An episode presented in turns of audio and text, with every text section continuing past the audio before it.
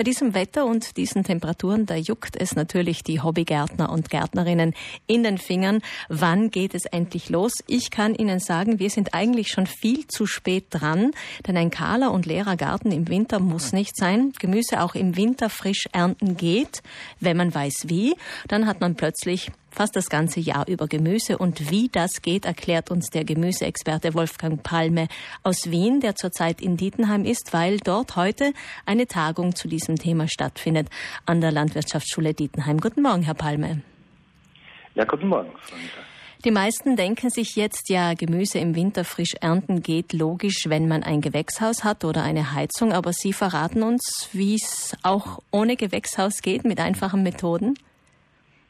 Es geht ganz einfach eigentlich, und zwar indem man das nutzt, was die Pflanze selber bietet, nämlich Frosthärte, Widerstandskraft gegen kalte Temperaturen. Wenn Pflanzen mit dem nicht ausgerüstet wären, dann wären sie ja nicht so erfolgreich auf, auf, auf unserem Planeten. Also man kann davon ausgehen, dass Gemüse viel frosthärter sind, als wir das bisher überhaupt für möglich gehalten haben. Das, das hat nämlich noch niemand wirklich untersucht bis jetzt. Und das sind jetzt nicht nur exotische Gemüsesorten, die gibt es natürlich auch, aber es sind auch Gemüsearten, die wir eigentlich schon kennen und die wir das restliche Jahr über auch anpflanzen. Das sind ganz bekannte, wie zum Beispiel Pflücksalate oder so Babyleaf-Salate, unsere normalen Gartensalate.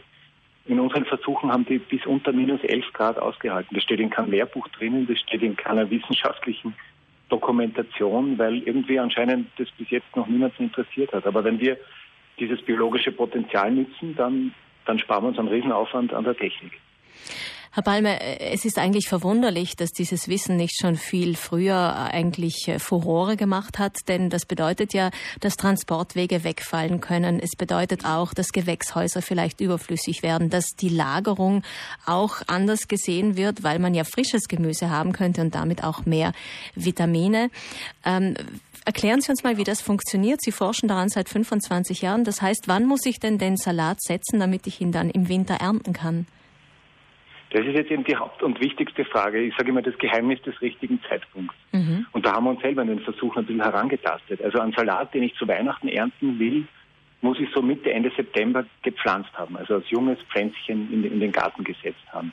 Und der braucht dann schon ein Dach über den Kopf. Das kann ein Frühbeetkasten sein, das kann eine Hochbeethaube sein, das kann so ein kleiner Minitunnel sein.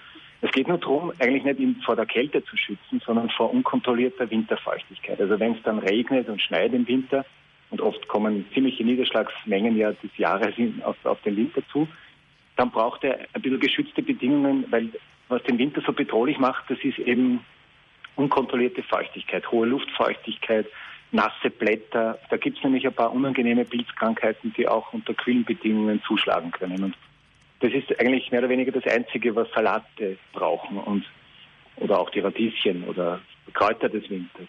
Aber muss so man die, dann, muss man die ja. nicht irgendwann doch gießen, wenn ich jetzt ein Dach über dem Gemüse habe und gar keine hm, Feuchtigkeit hinkommt, außer vielleicht Sie meinen, dass über die Luft genug hinkommt. Aber irgendwann muss ich Nein, doch gießen. So, ja, das, also man gießt im Herbst beim, Ein, beim Einwachsen, da ist es meistens ja auch noch sehr mild und, und, und, und äh, eh noch gut, das wächst gut ein. Und dann im Winter selber, vor allem im beginnenden Winter und im tiefsten Winter, also die Monate Dezember, Jänner dann, da muss man mit dem Gießen sogar sehr vorsichtig sein. Mhm. Da gießt man an sonnigen Vormittagen, dass die Pflanze wieder abtrocknen kann, dass der Boden auch wieder ein bisschen die Feuchtigkeit los äh, wird, weil eben sonst kommt äh, Botrytis, der Grauschimmel oder der falsche Mehltau und die machen sich dann über den Salat her. Im ausgehenden Winter, also jetzt die Zeit Februar und bei mir geht der Winter bis Ende März, das ist jetzt meine persönliche Winterdefinition, da, da muss man dann schon wieder mehr gießen, weil die Sonne wieder an Kraft gewinnt, weil das Ganze schon wieder einfach produktiver wird. Die Pflanze geht wieder regt sich schon wieder stärker zum Wachstum an und da braucht sie natürlich dann auch wieder mehr Feuchtigkeit. Sie haben von Frosthärte äh, Härte von minus 11 Grad gesprochen. Jetzt haben wir ja in ja. Südtirol recht hohe Höhenunterschiede von 200 Höhenmetern ja. bis 1400. Hat das damit auch ja. zu tun oder geht es wirklich nur um die Minustemperaturen?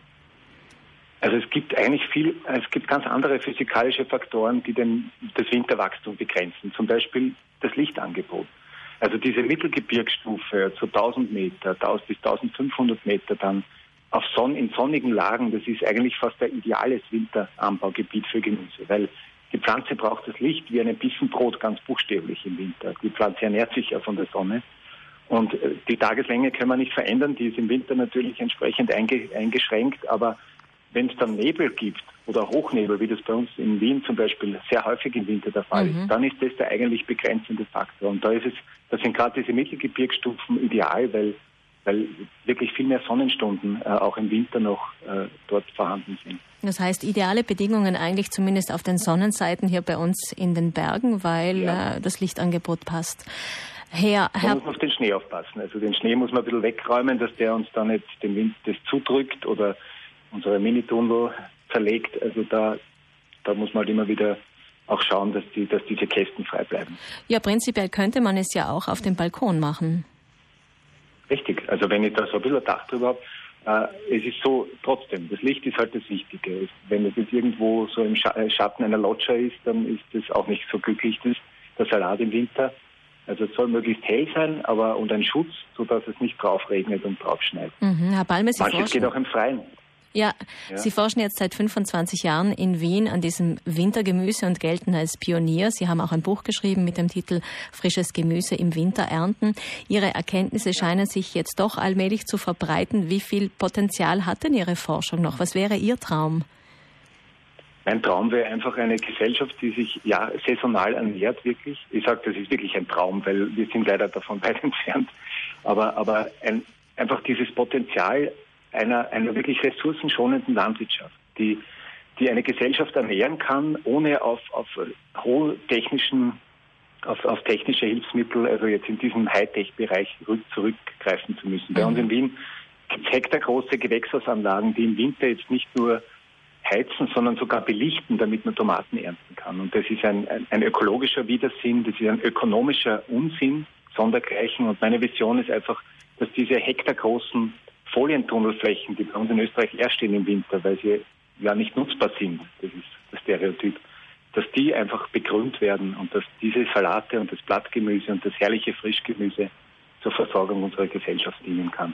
Und damit sind nicht nur die Hobbygärtner und Gärtnerinnen gemeint, sondern wir alle als Konsumentinnen und Konsumenten, dass wir einfach uns, unser, unseren Konsum auch umstellen auf die Jahreszeiten.